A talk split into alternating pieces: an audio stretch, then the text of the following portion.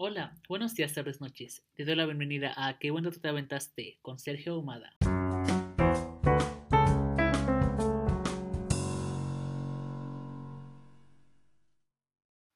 Hola, buenas, ¿cómo va todo? Espero estén muy bien. Yo aquí nomás, volviendo después de un largo tiempo de ausencia por cuestiones personales en el decimoquinto episodio de mi podcast, donde hablaré sobre temas que me gustan y me parecen relevantes a pesar de que nadie me preguntó. El día de hoy vamos a hablar un poco nada más y nada menos que sexualidad humana. Primero, ¿por qué es importante hablar sobre la diversidad sexual? Porque al hacer conciencia a todas las personas sobre lo diverso que es el espectro de la sexualidad humana, se espera que se reduzca el prejuicio a las personas que no encajan en lo cis heteronormativo. La información precisa sobre la sexualidad humana es especialmente importante para la juventud, ya que están descubriendo y buscando entender su sexualidad. Los temores de que el acceso a dicha información haga que más personas se vuelvan gay no tienen fundamento. Tal vez si cuando yo era un adolescente hubieran hablado de la diversidad sexual, hubiera entendido que no había nada malo en mí porque me gustaban los chicos. Hubiera comprendido que la razón por qué me gustaban los chicos era porque mi orientación sexual era distinta a la de los otros niños. Tal vez no hubiera sufrido acoso escolar por ser gay, ya que mis acosadores también sabrían que no había nada de malo con tener una orientación sexual diferente, y tal vez hubiera vivido mi adolescencia sin ocultar lo que sentía y quién era realmente. Ahora, hablemos de los componentes de la sexualidad humana. Empezamos con el sexo. El sexo biológicamente, ya que muchos escudan con la biología, está conformado por cromosomas, hormonas, genes, órganos sexuales, es decir, pene o vagina, también llamados gónadas, y características secundarias que tenemos. Y aquí se comete el error de pensar en el sexo como algo binario, es decir, macho y hembra. Pero nuestra biología no es binaria, ya que también existe una gama. De hecho, el cuerpo de muchas personas posee una combinación de características físicas generalmente pensadas como masculinas o femeninas. Por ejemplo, algunas personas tienen cromosomas X e Y, o masculinos, pero sus testículos internos y genitales externos son femeninos.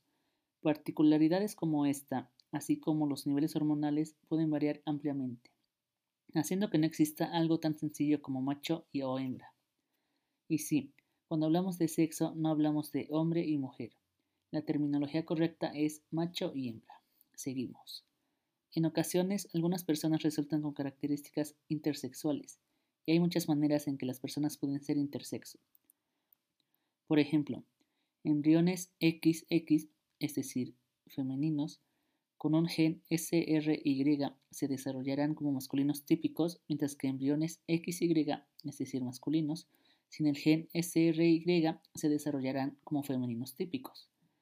Hay además otras variantes genéticas en ciertos genes que pueden alterar los niveles hormonales, resultando en un sistema reproductor que no es estrictamente masculino ni femenino. Estos cambios pueden causar que el sistema reproductivo de alguna persona no coincida con sus cromosomas. Se puede nacer macho por tener cromosomas X e Y y gonadas masculinas, pero teniendo una baja producción de testosterona, o por el contrario nacer hembra por tener cromosomas XX y gonadas femeninas, pero tener una producción excesiva de testosterona. Ninguno de estos casos entraría en lo binario. Y ahora vamos con el género. El género es todavía más complejo que el sexo, ya que este término incluye los roles y expectativas que tiene la sociedad sobre conductas, pensamientos y características que acompañan al sexo asignado a una persona, oscilando entre lo masculino y lo femenino. Y todo esto ya está impuesto desde el nacimiento, pero en lugar de referirse a partes del cuerpo, alude a cómo se espera que actuemos según el sexo con el que nacimos. Por ejemplo, cuando nace un bebé macho, se le compra la cobija y ropita azul, mientras que si nace un bebé hembra se le compra la cobija y la ropita rosa, generalmente.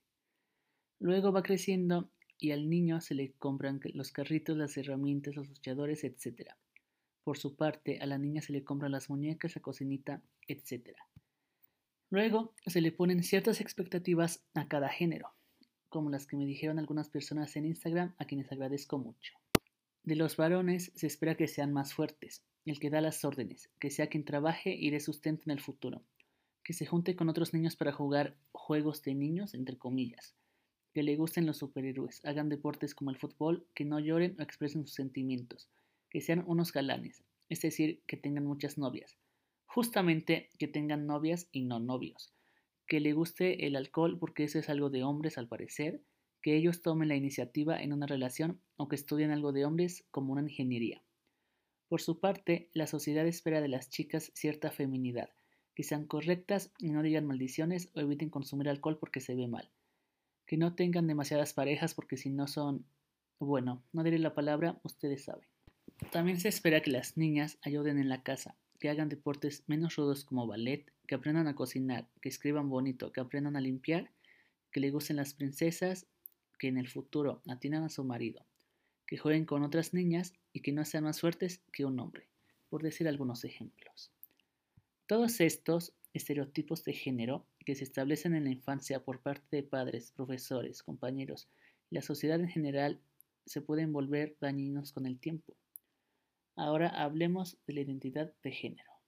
La identidad de género es el concepto que se tiene de uno mismo como ser sexual y de los sentimientos que esto conlleva se relaciona con cómo vivimos y sentimos nuestro cuerpo desde la experiencia personal, es decir, que se trata de la forma individual e interna de vivir el género, la cual podría o no corresponder con el sexo con el que nacimos, o lo que se espera de nosotros con base a los roles de género. Hay que recordar que la identidad de género es independiente de la orientación sexual e incluye las formas en las que una persona se autodenomina. También incluye la libertad de modificar la apariencia o función corporal a través de roles sociales de género, técnicas médicas, quirúrgicas y de otra índole. Hay que destacar que cuando el sexo asignado y la identidad de género de algunas personas están alineados, se les conoce como personas cisgénero. Mientras que a las personas que sienten que su sexo asignado es distinto a su identidad de género, se les llama transgénero y no todas viven su proceso de la misma manera. También hay quienes no se identifican con un sexo o género. Esas personas pueden identificarse como genderqueer, no binarias, de género fluido, etc. Y es aquí donde entran los pronombres, ya sean él, ella, ella, etc. Ahora pasemos con la expresión de género. La expresión de género es la manifestación externa de los rasgos culturales que permiten identificar a una persona como masculina o femenina conforme a los patrones considerados propios de cada género por una determinada sociedad en un momento histórico determinado. Se exhibe en la forma en que actuamos, nos vemos, vestimos, comportamos e interactuamos. Comúnmente se considera que la expresión de género es un espectro en donde un lado está ocupado por lo femenino tradicionalmente atribuido a las mujeres, y del otro lado se encuentra lo masculino, habitualmente relacionado con los hombres. Sin embargo, la expresión de género puede ser masculina, femenina, andrógina, queer, etc., siendo algo totalmente independiente del sexo biológico, la identidad de género y la orientación sexual. Y para finalizar, la orientación sexual. La orientación sexual es una atracción emocional, romántica, afectiva, pero principalmente sexual, claramente, hacia otras personas. Las personas pueden o no expresar su orientación sexual en sus conductas. Recuerdo una vez que a mí me dijeron que yo era un mal gay porque a diferencia de un compañero yo no era tan femenino o histriónico. Estereotipos que se tienen de las personas homosexuales, pues, ya que estos han sido perpetuados por la sociedad por mucho tiempo. Así que no, no hay una sola forma de ser gay, lesbiana, bisexual, etc. Ahora, la orientación sexual es bastante fluida y es cambiante, y es algo que solo tú puedes decidir. Tú puedes identificarte como bisexual sin haber tenido relaciones o parejas de tu mismo sexo. Por poner un ejemplo. Ahora, hay muchos términos con los que te puedes identificar. Incluso si no te identificas precisamente con uno, puedes usar un término paraguas. Algunos de estos términos de orientaciones sexuales son homosexual, bisexual, pansexual, asexual, demisexual, polisexual, omnisexual, etc. Y ya como reflexión final, respeten la existencia de las demás personas. Literalmente lo único que va a pasar si respetas sus pronombres, la expresión de género o la orientación sexual de alguien es que vas a hacer sentir segura a esa persona. Y no nos cuesta nada ser amables e informarnos un poco. Recuerda que es válido no conocer sobre un tema, no estar acostumbrado a usar ciertos términos, equivocarte al momento de referirse a alguien, etc. Lo que no es válido es que por tus gónadas hagas sentir mal a una persona solo porque a ti te parece más cómodo ignorar lo que desconoces. entre otras situaciones. Y para acabar, no digas que tú respetas si en realidad no es así. El yo respeto, pero no es respeto. ¿Desde cuándo el respeto lleva peros? El pero invalida todo lo que dijiste al principio. Si vas a ser alguien intolerante, al menos hazlo sin tapujos. En fin, esto sería todo de mi parte. No olviden recomendar este podcast a sus amigos si es que les gustó. No prometo volver de forma semanal, pero trataré de seguir subiendo contenido. Así que un saludo y nos vemos la próxima. Bye.